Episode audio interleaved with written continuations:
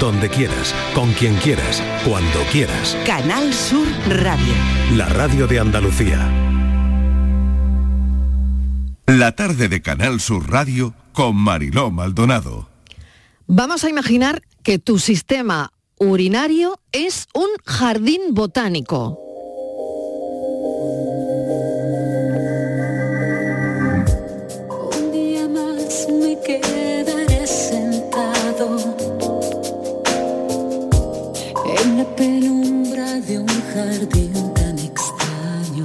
Las plantas y flores del jardín representan las células y bacterias saludables que normalmente viven allí y ayudan a que todo funcione correctamente.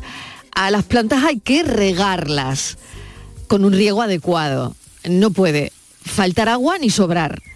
Y el cuidado constante es lo que asegura que el jardín se mantenga en equilibrio. Sin embargo, a veces aparecen malas hierbas en el jardín. Si no se tratan rápidamente, estas malas hierbas pueden crecer y propagarse afectando a las plantas y a las flores de nuestro jardín saludables y montando el lío del montepío en el jardín. Esas serían las bacterias chungas. De manera similar, una infección de orina ocurre cuando bacterias dañinas se cuelan en el sistema urinario y comienzan a multiplicarse. Si no se trata a tiempo, la infección puede propagarse y llegan los síntomas. Dolor, ardor al orinar y vaya si arde, y la necesidad frecuente de ir al baño para dos gotas. Lo mismo que se arrancan las malas hierbas para devolver al jardín todo su esplendor, es necesario tratar una infección de orina con medicamentos adecuados para eliminar esas bacterias dañinas y restaurar la salud del sistema urinario. Hoy hablaremos de la infección de orina. Por tu salud, en la tarde de Canal Sur Radio.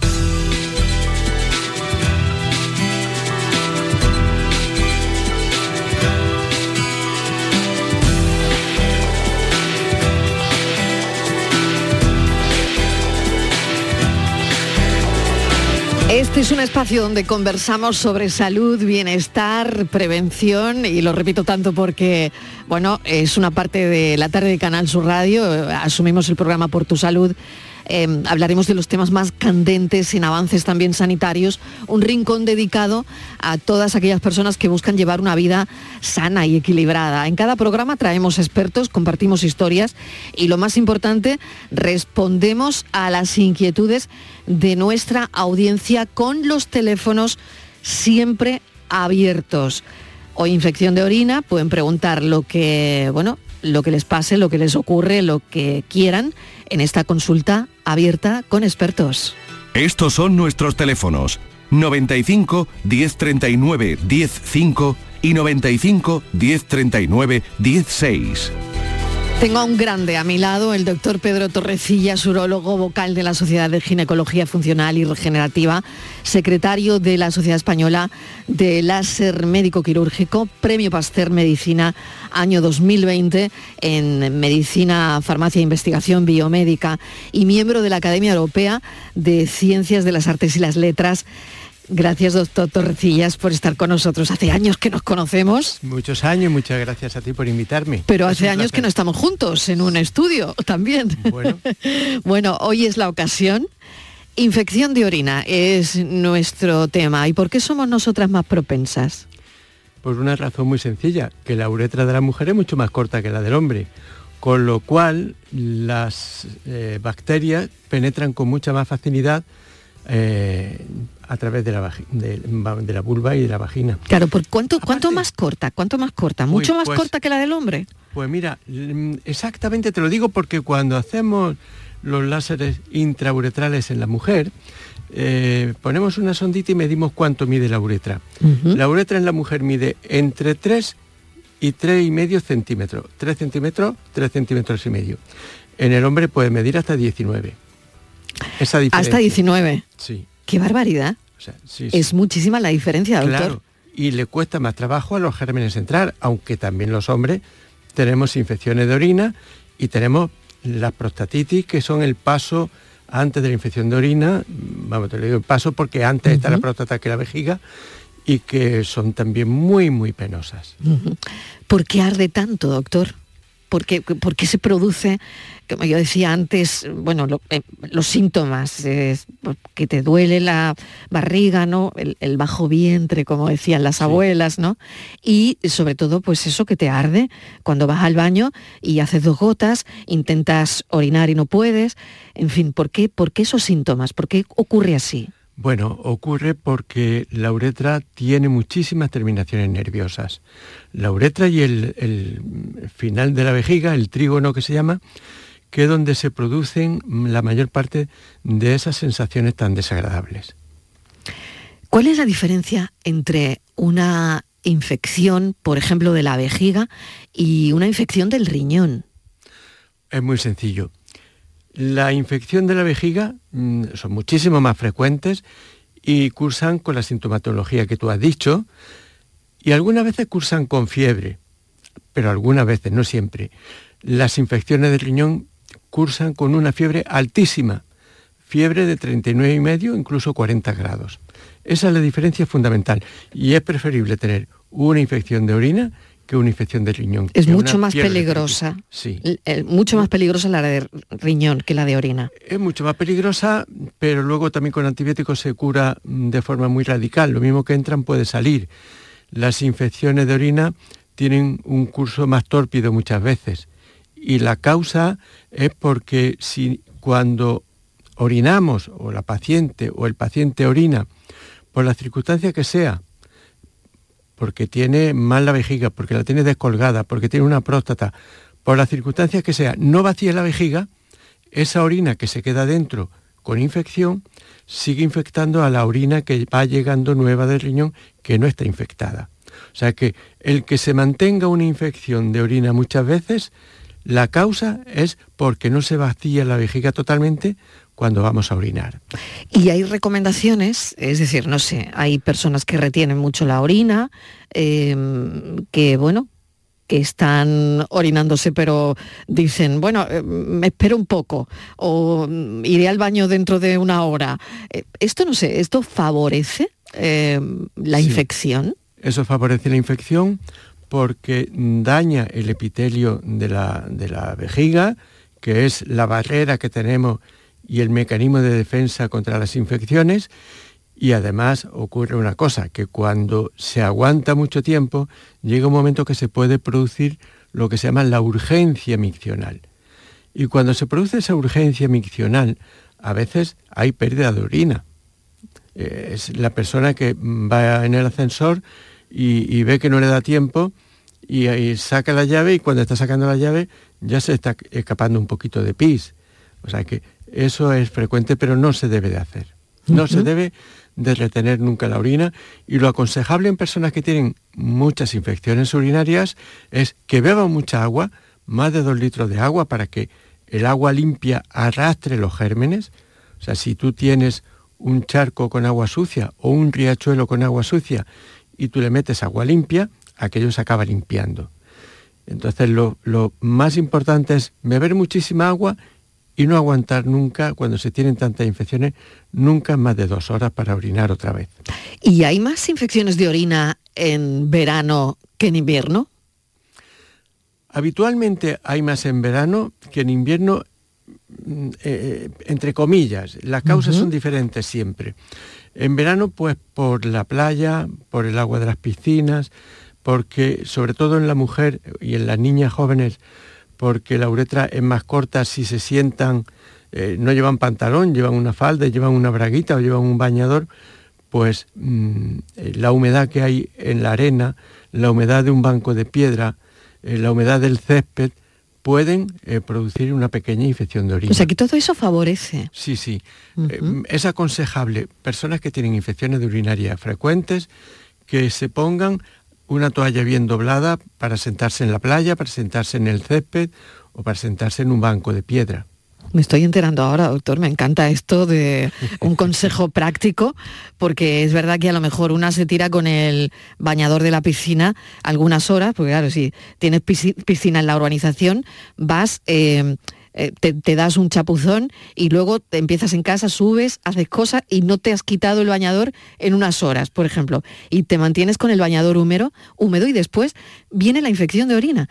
pues no, no, yo nunca habría correlacionado eso. Pues efectivamente puede venir. Luego hay eh, también eh, en verano, en verano hay, hay, sobre todo en las parejas jóvenes, pues son mucho más frecuentes eh, los contactos sexuales y los juegos eróticos.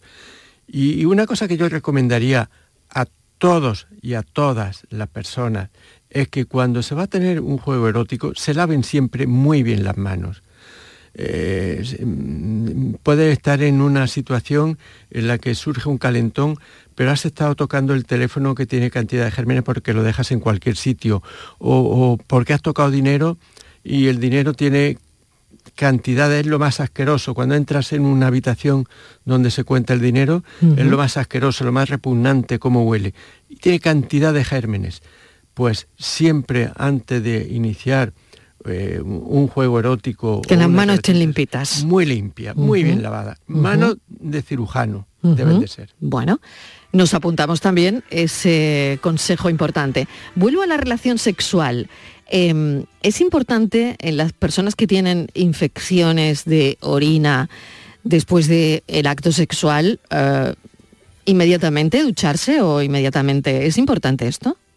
Bueno, lo más importante es orinar siempre antes de tener la relación sexual. Orinar antes, de la relación. Sí, y después lavarse.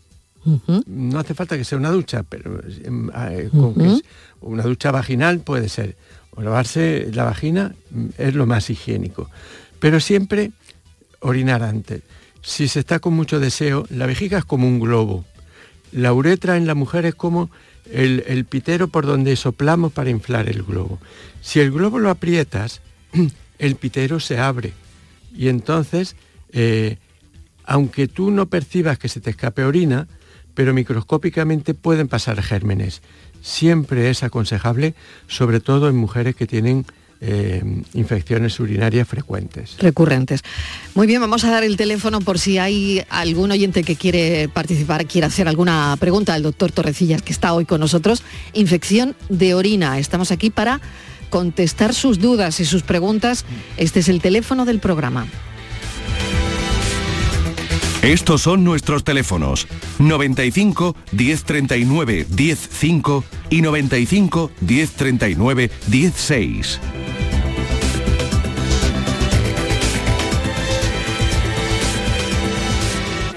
Vamos a llegar, doctor Torrecillas, a los tratamientos, porque claro, yo me, todo el mundo que tenga o haya tenido alguna infección de orina se conoce eh, la, típica pastilla, el monourol, creo que, es así, ¿no? Que es una única, una única pastilla, ¿no? Eh, Efectivamente. Vamos a hablar de esto, del monourol, o que a lo mejor hay otras que yo no me sé. a ver. lo mejor es no saber ninguna. Lo mejor es no saber ninguna. Cuando una se la sabe, por algo es. Bueno, muy bien. Cuéntenme sobre los medicamentos, sobre los antibióticos, si realmente, eh, bueno, una infección de orina se hace resistente y, qué hacemos, porque claro, después ya vienen los cultivos, ¿no? Si realmente una se hace resistente al, al medicamento, pues hay que hacer un cultivo no deberían venir después, Marilo. Mm. Los cultivos deberían venir antes. Bien. Yo te explico cuál es la pauta que yo honestamente creo que se debe de hacer. Y es que mm, es muy difícil, o sea, no siempre se puede hacer de, la manera correcta. Pero cuando se tiene una infección de orina, por ejemplo, en un día normal de diario, lo correcto es recoger la orina y hacer un cultivo de orina. Antes de tomar el antibiótico. Antes de tomar el antibiótico, porque las infecciones de orina son una de las causantes de que existan más resistencias a los antibióticos.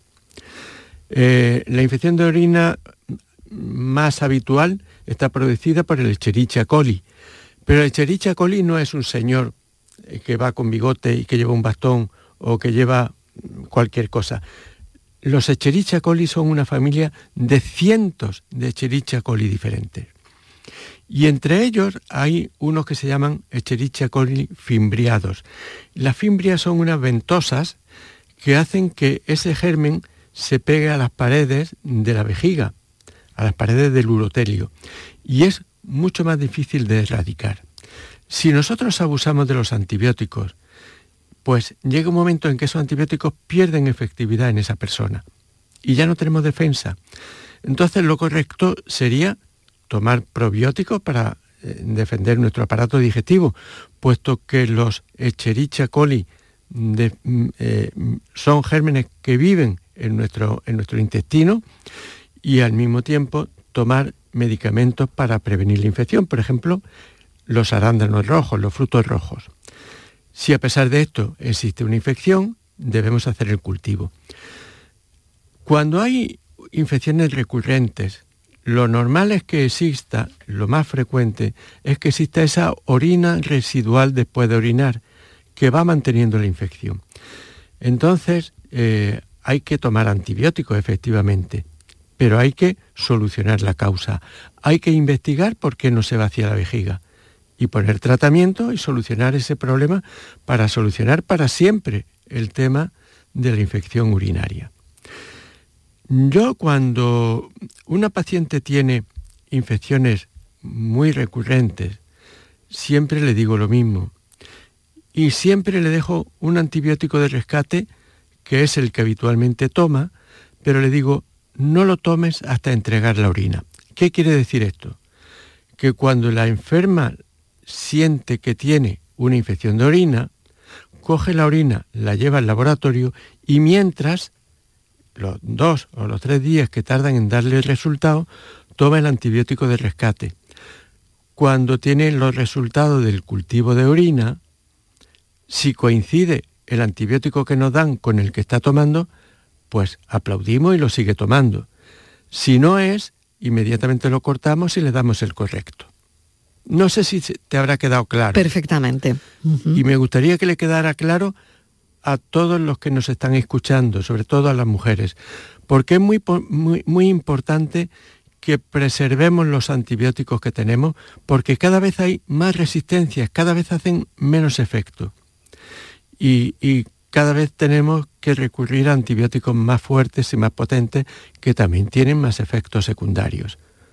Luego, mm, lo importante, como siempre, es prevenir y solucionar la causa si es una mujer porque tiene la vejiga descolgada, por los partos o por la menopausia, hay que subir esa vejiga. hay que solucionar los problemas. Eso quería preguntarle también. Eh, bueno, hay eh, más personas que pueden padecer eh, infecciones de orina dependiendo de la edad, dependiendo del ciclo vital en el que se encuentre una mujer. Por supuesto. La menopausia, la falta de hormonas, es tremenda. Yo me alegro de que me hagas esta pregunta. Como has dicho antes, yo soy vocal de la Sociedad Española de Ginecología Estética Regenerativa y Funcional. Esta es una especialidad nueva y a mí me llamaron como urólogo para vocal de la especialidad y ahora vamos a tener, llevamos cinco años, seis de existencia y vamos a tener un primer Congreso Mundial a finales de septiembre. Y una de las cosas que estamos tratando y que más tenemos en, la, en, las consultas es mujeres con la menopausia. Una mujer con la menopausia antiguamente era una mujer ya prácticamente pues eh, de segunda, porque no era hormonalmente efectiva. Pero hoy en día no, en absoluto. La mujer vive hoy en día con el nivel y con la calidad de vida que tenemos y las esperanzas de vida. Una mujer vive más años sin hormonas que más años con hormonas. Y lo que tenemos que solucionar es los problemas hormonales que tiene la mujer sin causarle más daño. Eh, hay muchísimas formas. El láser, la radiofrecuencia, los tratamientos incluso con, eh, grasa, con ácido hialurónico, con PRP, revitalizan todo lo que es la mucosa genital y hace que la mujer pueda vivir una segunda juventud o una segunda madurez. y que viva exactamente igual que cuando no tenía la menopausia. Y eso incluye también tener muchísimas menos infecciones de orina, tener muchísima mejor calidad de vida sexual, tener una calidad de vida sexual superior incluso a la que tenía durante el periodo hormonal, porque no tiene que estar con la preocupación de si va a quedar embarazada con 38, con 40 o con 42 años.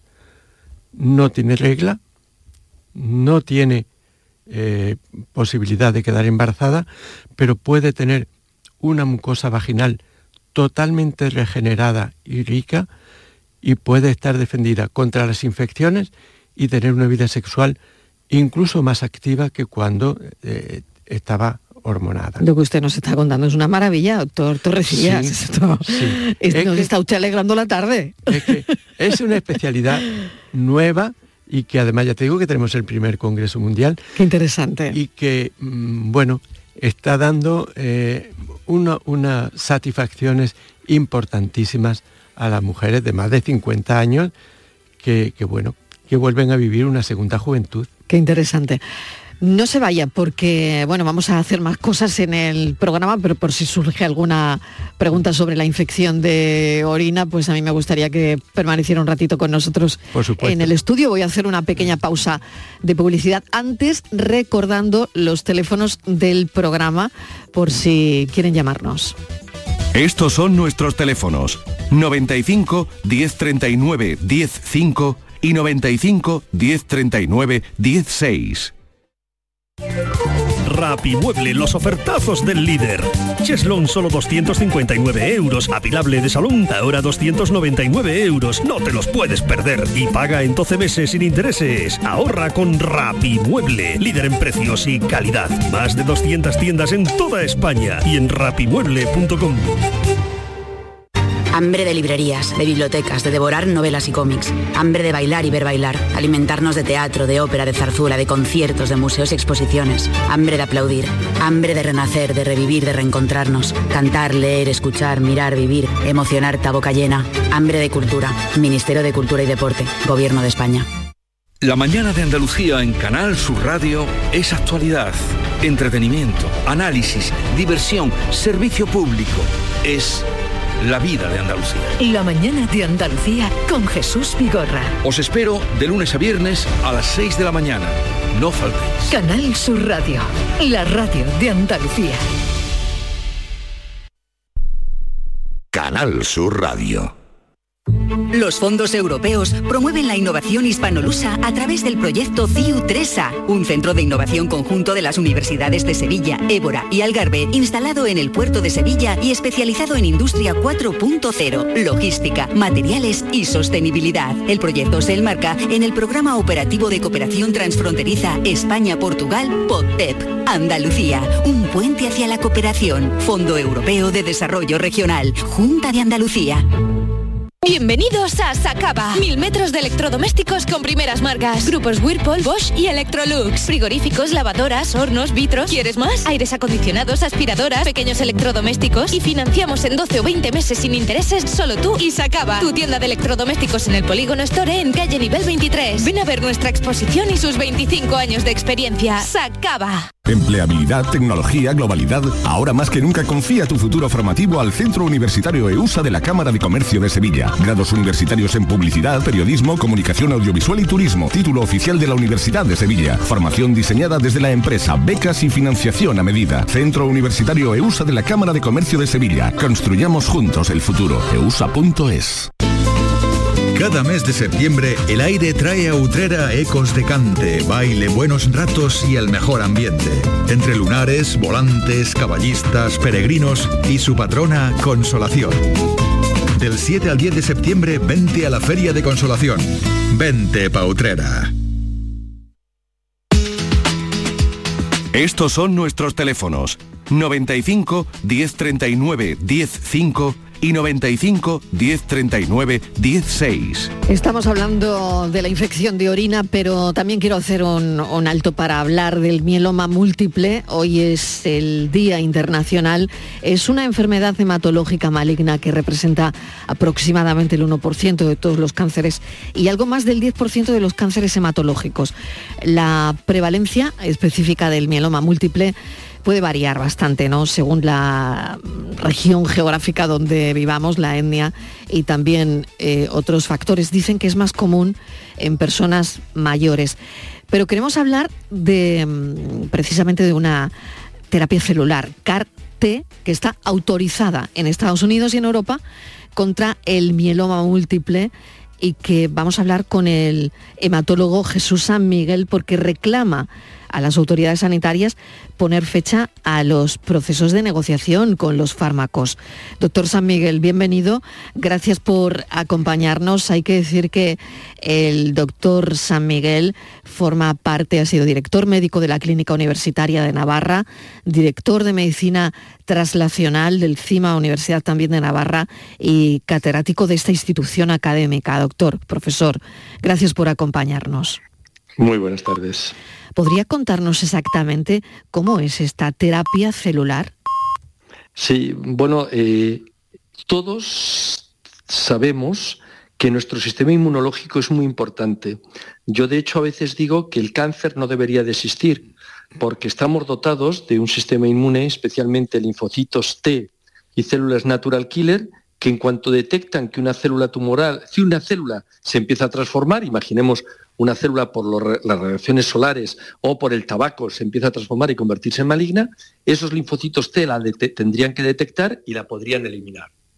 Por tanto, esto es algo que hoy en día sabemos que no debería de existir el mieloma. Eh, no debería existir el cáncer. desafortunadamente, las células tumorales aprenden mecanismos para poder bloquear a estos linfocitos T y a estas células natural killer y se escapan del control de nuestro sistema inmunológico. Entonces, ¿en qué consisten los CAR-T? Los CAR-T, que es Chimeric Antigen Receptor T, célula T. Estamos hablando de las células T. Consiste en sacar los linfocitos T, esos linfocitos que no están capacitados para destruir a las células tumorales, porque las células tumorales se les han ocultado o porque tienen poca actividad y modificarlos en el laboratorio genéticamente. Es decir, a los linfocitos del paciente les vamos a modificar de qué manera?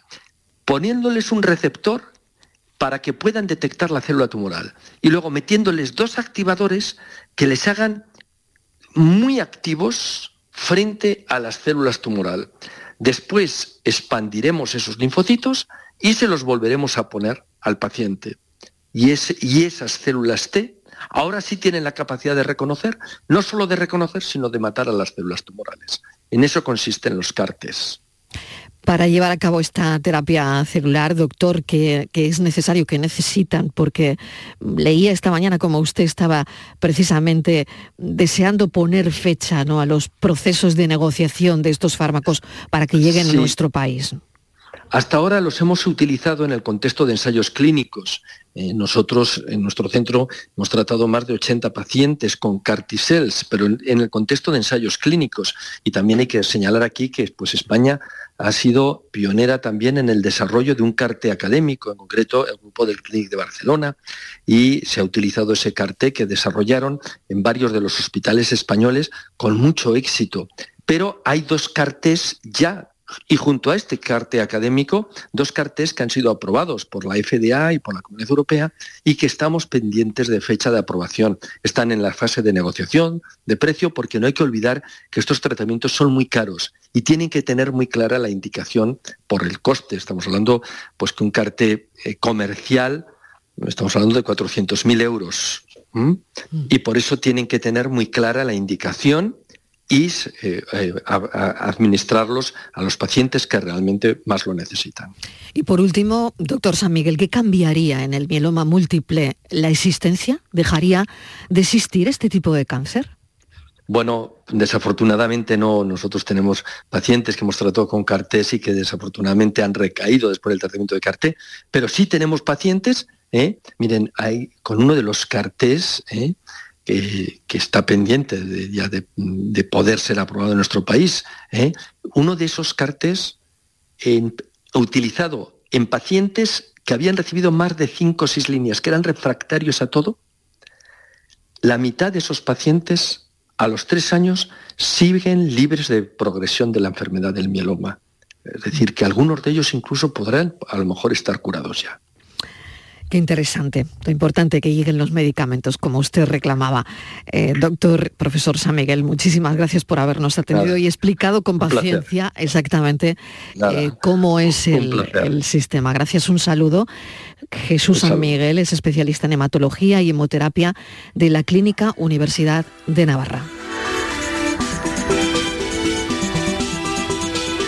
Estos son nuestros teléfonos 95 1039 105 y 95 1039 16.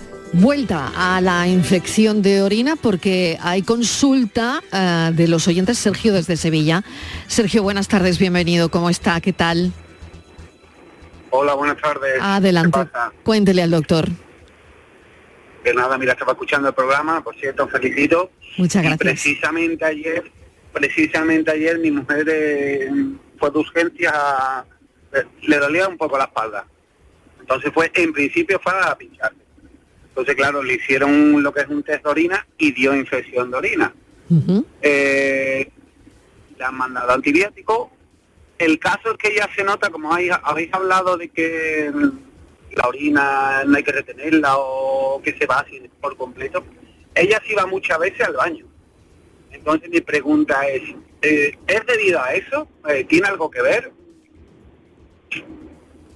No lo sé. Venga, pues vamos a ver si el doctor Torrecilla lo resuelve. Sergio. Sí, las infecciones de orina hacen que tenga que orinar con mucha más frecuencia. Y ese es uno de los síntomas que siempre vemos y que tenemos que tener en cuenta. Y lo aconsejable ahora, aunque tenga que orinar más frecuentemente, es que beba muchísima agua. Debe de beber mínimo dos litros de agua, pero dos litros al día. Pero si bebe en vez de dos, dos y medio, muchísimo mejor. Y ya verás cómo va mejorando. Sergio, que haya mucha mejoría. Perfecto, gracias. Buenas tardes. Buenas tardes. Isabel de los Palacios. Hola Isabel. Isabel, ¿cómo está? Hola, buenas tardes. Adelante. Pues mira, estamos muy bien. Pues quería preguntarle al doctor, porque yo tengo un niño de 5 años que tiene una adrenefrosis de grado 5 y ha considerado un niño monorreal con un solo riñón. Y esta noche ha presentado un episodio de dolor esporádico, lo hemos llevado al pediatra, le han hecho una analítica y le ha salido como muy confuso si puede tener infección o no. Entonces nos han mandado un neurocurtivo, pero nos han dejado ahí como que le demos antibiótico hasta la espera de los resultados. Entonces no estamos seguros si darle el antibiótico o no, porque el doctor nos ha dicho que no está muy seguro de que sea infección. Bueno. Y es que el pequeño ya no ha presentado más dolor, ni fiebre, ni nada. Bueno, si no tiene ahora dolor ni fiebre, pues espera a ver que le hagan las pruebas y entonces ya decidirán eh, qué es lo que hay que hacer. Desde luego, si tiene una eh, ureterohidronefrosis muy importante y consideran que el niño es monorreno, esa hidronefrosis significa que el riñón está muy dilatado, está máximamente dilatado. Y entonces, pues posiblemente lo que necesite para el futuro es que ese riñón que no funciona y que tiene orina que está retenida, pues posiblemente tengan que operarle porque sí puede ser un riesgo para el futuro. Pero bueno, eso ya su urologo infantil se lo irá guiando y le, irá diciendo. Isabel. Vale, vale, entonces lo mejor es esperar hasta que tengamos el resultado del urocultivo claro, porque no estaba muy claro si podía ser infección y no. Si no tiene fiebre ni tiene dolor ahora... No, no, no, tiene, ahora mismo no tiene ni dolor ni fiebre, tiene buena, pues buena pues sintomatología, está jugando, comiendo... Pues nada, ese es el mejor síntoma de que no hay infección. Que beba mucha agua. Vale. ¿Vale? Mucho líquido, vale. Claro. Pues nada. Muy bien, Isabel, que haya mejoría. Un, beso para el pequeño. Gracias. Un saludo. Estos son nuestros teléfonos. 95 1039 105 y 95 1039 16. Hay infinitos motivos para venir a Andalucía. Pero hay uno que siempre hace volver. Tomás y Pablo y Susana y Rocío. Porque ellos, ellas, todos y todas las profesionales que cada día dan lo mejor con una sonrisa, son la luz de Andalucía. Vienen por Andalucía. Por ti, vuelven. Consejería de Turismo, Cultura y Deporte. Junta de Andalucía. Todo el deporte de Andalucía lo tienes en el pelotazo. Fútbol, baloncesto, motociclismo, fútbol sala. Con la información de nuestros equipos, los deportistas, el análisis de los partidos y competiciones, los protagonistas de la noticia. Todo lo tienes de lunes a jueves en el pelotazo. Recuerda, ampliamos horario a partir de las 10 de la noche. El pelotazo con Antonio Caamaño. Canal Sur Radio, la radio de Andalucía. La tarde de Canal Sur Radio con Mariló Maldonado.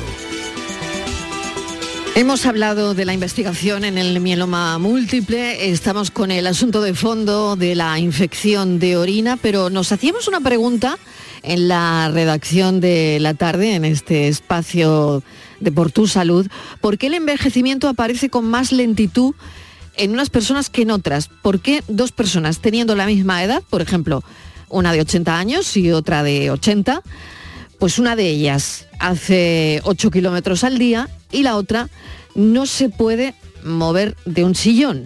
¿Por qué pasa esto? Vamos a preguntárselo a la doctora Rosa López Mongil, médico especialista en geriatría, doctora en medicina y cirugía por la Universidad de Valladolid, coordinadora nacional del Grupo de Trabajo de Alimentación y Nutrición en el Anciano. Doctora López Mongil, bienvenida, gracias por atender nuestra llamada.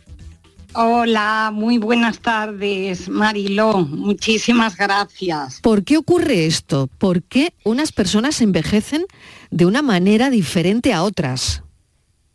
Pues eh, lo que es cierto es que el envejecimiento es un proceso muy heterogéneo. Eso lo, lo, vemos y lo acabas de mencionar tú. Pero yo estoy convencida que ocurre por las diferentes trayectorias que hemos llevado de vida. Si una persona desde que empieza la etapa adulta, es decir, cuando, cuando acaba el crecimiento, empieza a tener unos hábitos de vida saludables, es decir, empezamos a hablar de prevención, a cuidar tu aparato eh, músculo esquelético, o sea, a hacer ejercicio y eso lo llevas como una rutina, como algo regular, empiezas a cuidar tu alimentación. Y aquí voy a decir algo que quizá a los oyentes no les encante, pero en nuestro país comemos un poquito más de lo que necesitamos. Entonces, eh, el envejecimiento dice que si hacemos cierta restricción calórica, vamos a envejecer mejor. Entonces, eso eh, lleva a la conclusión que hay personas con 80 años que a veces decimos están muy castigadas. Eso es porque han tenido eh, quizá la, la, mala suerte de acumular comorbilidad, o sea, bastantes enfermedades. Eso sí que es algo que si empieza en la edad adulta, pues cuando empiezas a acumular enfermedades en edad adulta, evidentemente tu envejecimiento va a ser diferente a otra persona que no ha desarrollado enfermedades o que las tiene, pero las tiene bajo control. Y hay otras personas pues que tienen la suerte de no acumular enfermedades, que son lo que llamamos ancianos sanos. Entonces, dependiendo de tus hábitos de vida y de las enfermedades que vayas acumulando como enfermedades crónicas, no como enfermedades agudas, eso va, va, a suponer que tengas un envejecimiento exitoso y saludable al que yo me encanta estudiar y ver todo lo que podemos hacer por nuestro propio envejecimiento o tener eh, un envejecimiento pues marcado por la dependencia marcado por la necesidad de que otras personas eh, tengan que atenderte porque tú no eres capaz de hacer las actividades de la vida diaria. No sé si me he explicado bien. Perfectamente, doctora. Se ha explicado perfectamente, doctor Torrecilla. Según su experiencia, esto es, ¿no? Al final es esto. Por supuesto, por supuesto. Claro. Muy bien. Pues Rosa, Mil gracias, doctora López Mongil. Ya seguiremos hablando y, y, seguiremos, desde luego, preocupándonos por el envejecimiento y cómo envejecer mejor. Gracias, un saludo. Un saludo muy grande a ti, Marilo. Gracias. Vamos a seguir, eh, bueno, pues ya saben que tenemos de fondo la infección de orina, pero hoy queríamos comentar también eh, cosas eh, importantes como, por ejemplo, bueno, lo que ocurre en una, en una urgencia, y eso lo vamos a hacer enseguida. Teníamos otra pregunta cada día, queremos cerrar con una pregunta, y esta tiene que ver, pues, por ejemplo, con las espinas de, de pescado. ¿Qué hacemos si nos tragamos una espina de pescado? Esto lo vamos a hablar enseguida. Pero volviendo a la infección de orina, ¿cómo prevenirla? Ya casi por último, doctor Torrecillas. Bueno, pues lo mejor es llevar una vida, lo mismo que nos ha dicho la doctora para el envejecimiento, una vida sana, beber muchísima agua, evitar los factores de riesgo, eh, entre los que están pues los que hemos hablado, al sentarse, en los juegos eróticos, también eh, la alimentación, orinar con frecuencia, y yo creo que en definitiva... Con esto ya estaría, doctor, ¿no? Sí, bueno, también evitar el estreñimiento y evitar las diarreas. ¿Qué relación tiene? Pues porque los gérmenes que producen las infecciones urinarias son gérmenes que están en nuestro intestino y a veces pueden pasar las barreras del intestino hasta la vejiga. Es decir, que yo si soy una persona em, con estreñimiento, tienen más facilidad. Tengo más facilidad de tener infección de orina. Sí, y si tiene ah. diarreas también. Eh, Porque digamos que ese es un foco de, bacterias o eh, que, pueden traspasar. muchísimas bacterias. Vamos, entre ellas pues, las que estamos hablando, que producen las infecciones de orina. Y luego hay otro, otra costumbre que tenéis las mujeres cuando vais al cuarto de baño a defecar, que es limpiaros hacia adelante. Siempre se debe de limpiar uno hacia atrás, porque si te limpias hacia adelante con el papel, eh, pues puede haber un arrastre de gérmenes que tocan la vulva y que pueden mm, colonizar y producir infecciones. Doctor Torrecilla, que lo llevamos haciendo toda la vida al revés. Bueno, de forma incorrecta, digamos. De forma incorrecta, o sea que eh, al revés de cómo lo hacemos. ¿no? En vez de atrás adelante, de adelante hacia atrás. Hacia atrás. Bueno, doctor Torrecillas, le agradezco enormemente que haya estado con nosotros, ha sido un placer. Hoy teníamos que conocer, bueno, pues todo acerca de la infección de orina y le agradecemos su presencia en el programa. Muchísimas gracias a ti por contar conmigo. Para mí ha sido un placer. Estaremos en contacto y seguiremos hablando de otras cosas también muy interesantes que me proponía el doctor Torrecillas, como es la ¿Criocirugía o crioterapia? La crioterapia, atención a esto, la crioterapia será para otro día. Muchísimas gracias.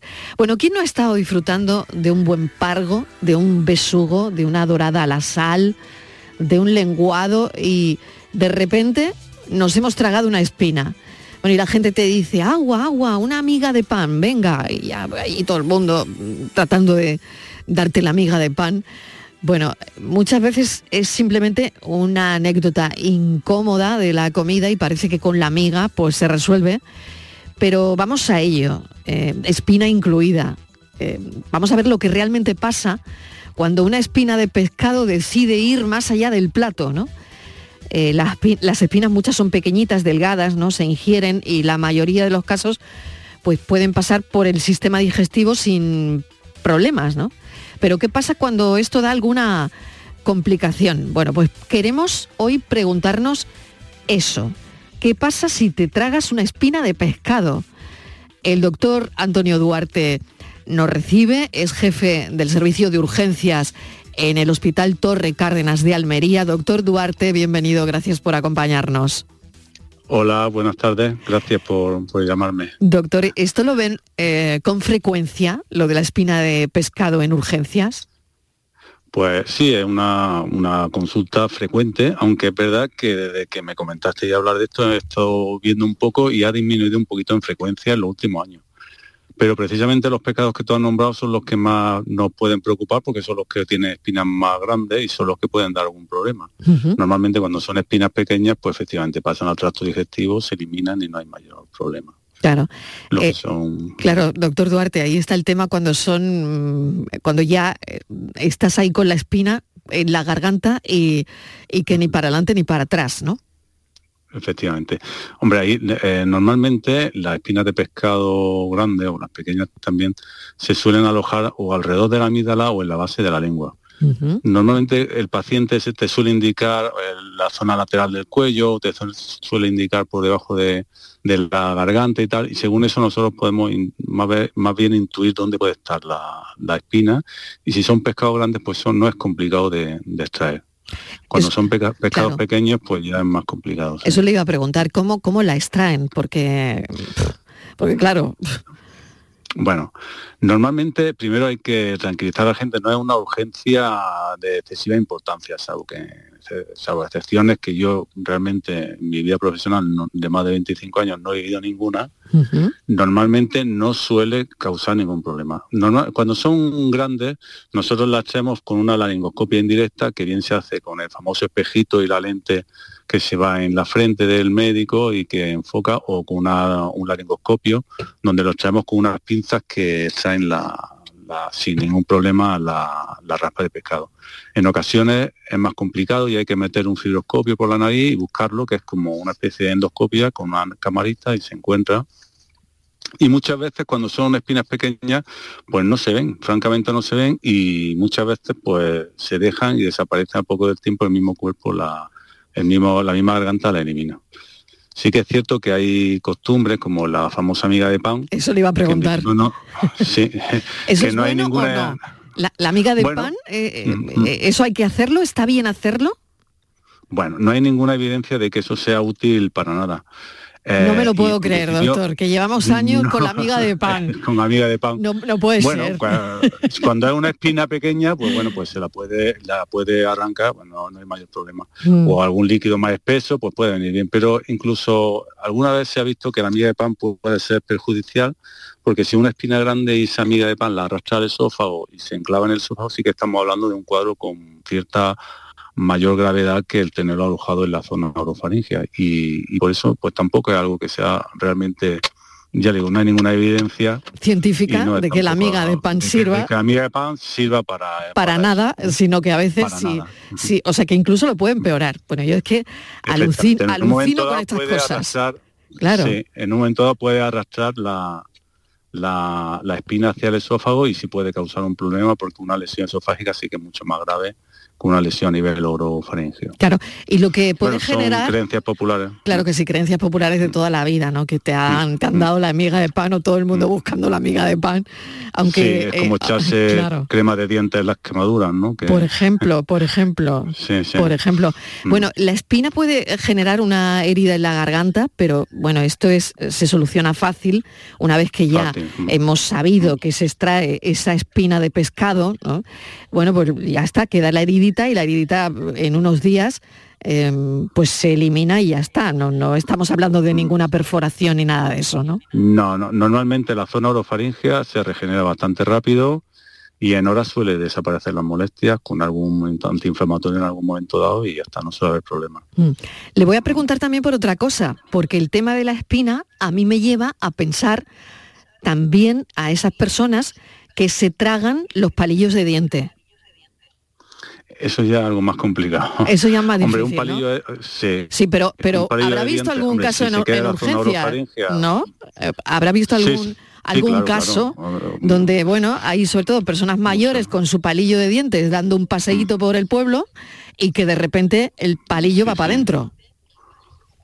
Sí, sí, o algún preparado que lleva algún palillo de dientes para alguna carne y tal, y sí, eh, pues el palillo de dientes un poco igual que la, que la espina de pescado, si está en la zona orofaringea es fácil de extraer, suele ser fácil de extraer, el problema es que pase a la zona esofágica donde ya necesita una endoscopia digestiva y hay que tener cierto cuidado porque el esófago sí que es más delicado y más peligroso que la zona orofaringea. Por lo tanto, el palillo de dientes sería más complicado que la espina, claro.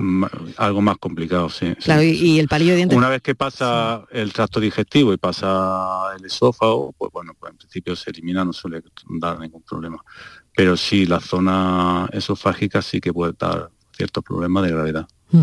Em, en el caso de que esto nos ocurra, eh, doctor, estamos en casa y, una carne preparada, que hemos utilizado eh, palillo de dientes dentro de, esa carne, lejos de, bueno, también de esa persona que lleva el palillo de dientes en la boca, que también puede ocurrir. Pero bueno, supongamos que hemos preparado, como usted decía, una carne que lleva palillo de dientes, se nos ha quedado uno, alguien se lo toma. En ese momento, por supuesto, claro, es una urgencia, ¿no? Supongo, ahora me lo, me lo comenta. Pero no hay que intentar hacer vomitar a la persona, ¿no? Porque podría ser peor.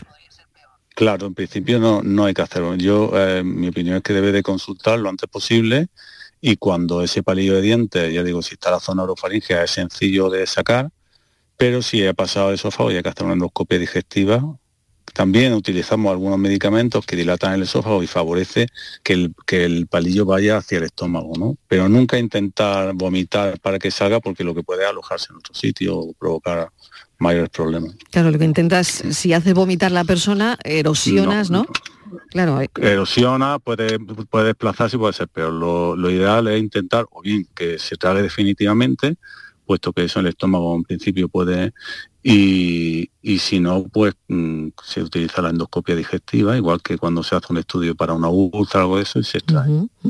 La endoscopia digestiva, hay que dormir al paciente. Bueno, lo digo porque no lo sé si esto es con sedación, ¿cómo se, se hace? una pequeña, normalmente se puede hacer o una pequeña sedación o a veces no es necesario. Pero vamos, que sí, normalmente suele hacerse una pequeña sedación y, todo el mundo tranquilo, ¿no? Y todo el mundo tranquilo. Doctor Duarte, ¿cómo está la urgencia en el Hospital Torre Cárdenas? Que no sé si estará usted de guardia hoy. Hoy no, pero mañana sí. hoy no, pero mañana sí. Bueno, Tenemos una, este verano una alta frecuentación en los servicios de urgencia en general. Mm. Pero bueno, ahí vamos. Eh, a raíz del post-COVID ha sido bastante bastante duro en ese sentido, ha aumentado la frecuentación de los servicios de urgencia y bueno, pues estamos, estamos en ello. Pues doctor Duarte, muchísimas gracias, jefe del servicio de urgencias en el Hospital Torre Cárdenas de Almería. Queríamos saber qué pasa si nos tragamos. Le llamaremos en alguna otra ocasión, que no esté usted de guardia. Muy bien. Muchísimas gracias. Un saludo. Queríamos saber exactamente hoy qué pasaba si Em, te tragas una espina de pescado o incluso, pues eso, un palillo de dientes y, nos queda pues la, el, titular de que lo primero que hay que hacer es no intentar hacer vomitar a la persona. Bueno, mañana más, mañana seguimos en la tarde de Canal Sur Radio con Por tu Salud. Tenemos una hora de salud.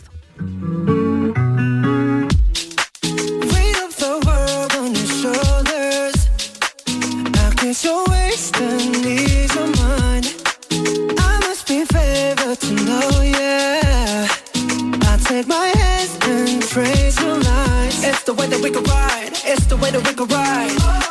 Figure match you in another life wreck me of another time. You read me and you give me that And that's why night after night I'll be loving you right.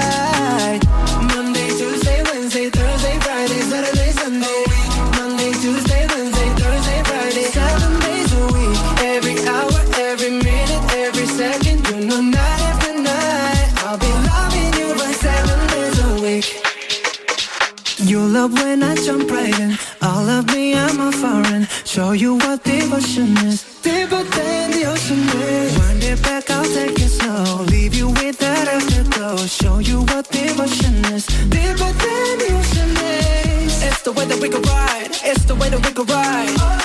Think I'm meant to win another life, so break me up another time. You're up around me and you give me life, and that's why night after night I'll be loving you right.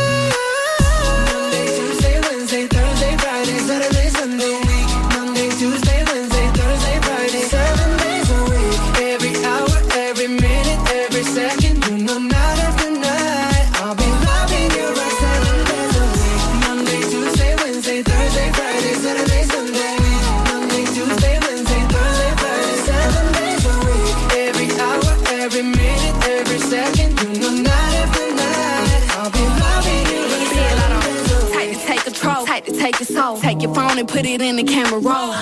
Leave them clothes at the door. What you ain't for? Better come and hit your goal. He jumping in both feet. Going to the sun up, we ain't getting no sleep. Seven days a week, seven different sheets, seven different angles. I could be your fantasy. Open up, say ah. Come here, baby, let me swallow your pride. What you want, I can match your vibe. Hit me up and I'ma cha cha slide. You make Mondays feel like weekends. I make him never think about cheating. Got you skipping work and me. Fuck it, let's sleep in. Yeah.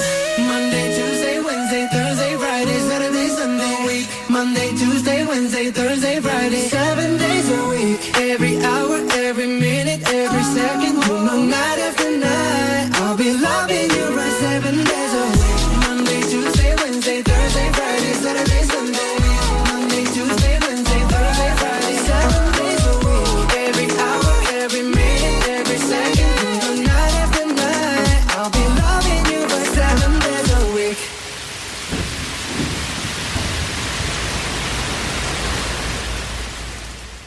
La tarde de Canal Sur Radio con Mariló Maldonado. También en nuestra app y en canalsur.es.